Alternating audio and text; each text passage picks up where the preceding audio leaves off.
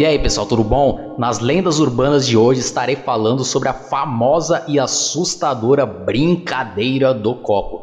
Quem aí nunca ouviu falar ou já teve coragem de participar, por favor, deixe seus depoimentos nos comentários desse podcast.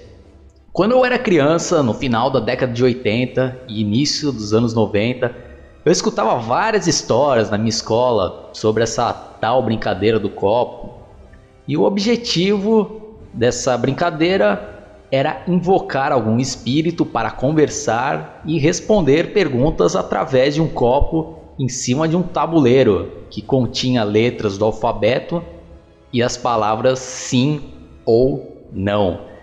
Geralmente as pessoas fazem esse ritual em grupo, colocando o dedo indicador em cima do copo e antes fazem algum tipo de reza para pedir proteção e em seguida vão tentando comunicação com algum espírito.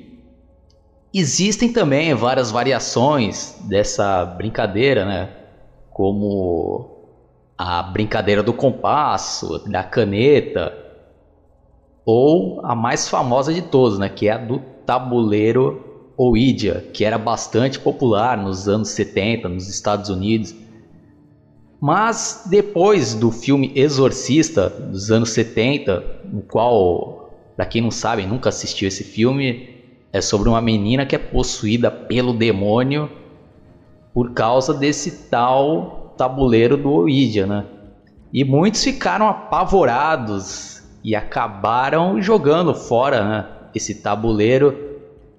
E inclusive aí eu fiz uma análise desse filme para quem tiver interesse, deixarei o link que também é bem interessante e tem a ver com esse tema aí, né? E eu lembro bem que eu e meus amigos brincávamos diversas vezes durante a aula com essa brincadeira da caneta ou a do compasso. E até hoje eu fico na dúvida se alguma dessas vezes deu realmente certo ou se a gente inconscientemente ou até mesmo conscientemente mexíamos com a mão a caneta ou compasso. Mas eu lembro bem que aparentemente tinha um espírito respondendo nossas perguntas e dizia até o nome deles, né? E como eu era criança naquela época, eu fiquei várias noites morrendo de medo, né? Não dormia, mas ao mesmo tempo tinha curiosidade de continuar fazendo essa brincadeira com meus amigos durante as aulas. E já quando eu era adolescente, eu cheguei a participar uma vez da brincadeira do copo, mas aí eu acho que já não deu certo, porque eu e meus amigos já começamos a dar uma zoada, né? Mexer com a mão o copo para assustar outros colegas e principalmente algumas meninas do grupo que morriam de medo, né?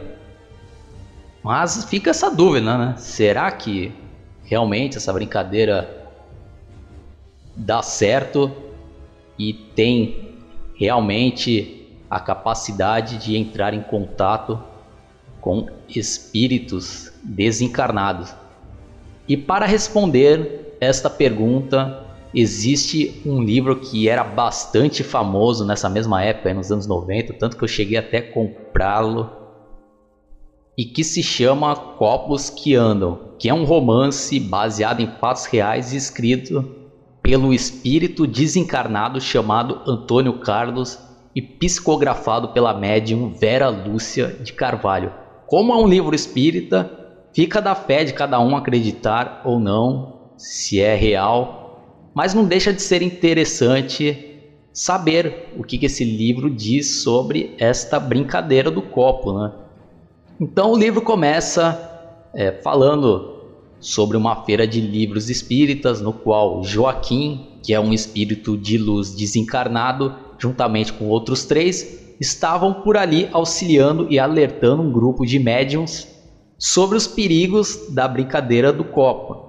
E esses espíritos comentaram que a curiosidade sobre o futuro é uma das principais razões que levam as pessoas, principalmente os jovens, né, a invocar tais espíritos através da brincadeira do copo.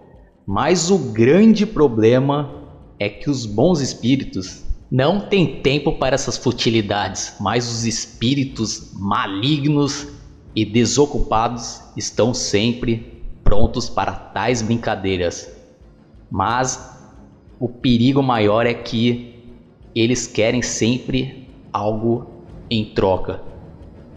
Esses espíritos de luz também comentaram que já tinham socorrido vários encarnados, principalmente mães aflitas que passavam noites em claro por causa dos seus filhos que, após participarem de brincadeiras do copo, viviam com medo, não conseguiam mais dormir, porque começaram a escutar barulhos e tinham a impressão de que alguém estava ao seu lado na hora de dormir.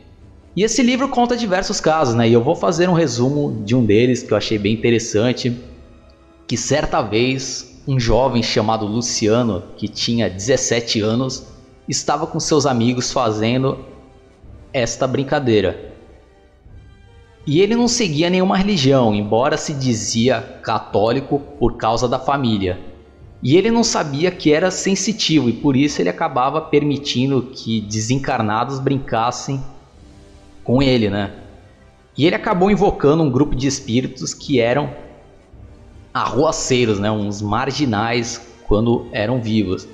E um desses espíritos chamava Anabela, uma jovem que morreu com 26 anos por overdose de drogas.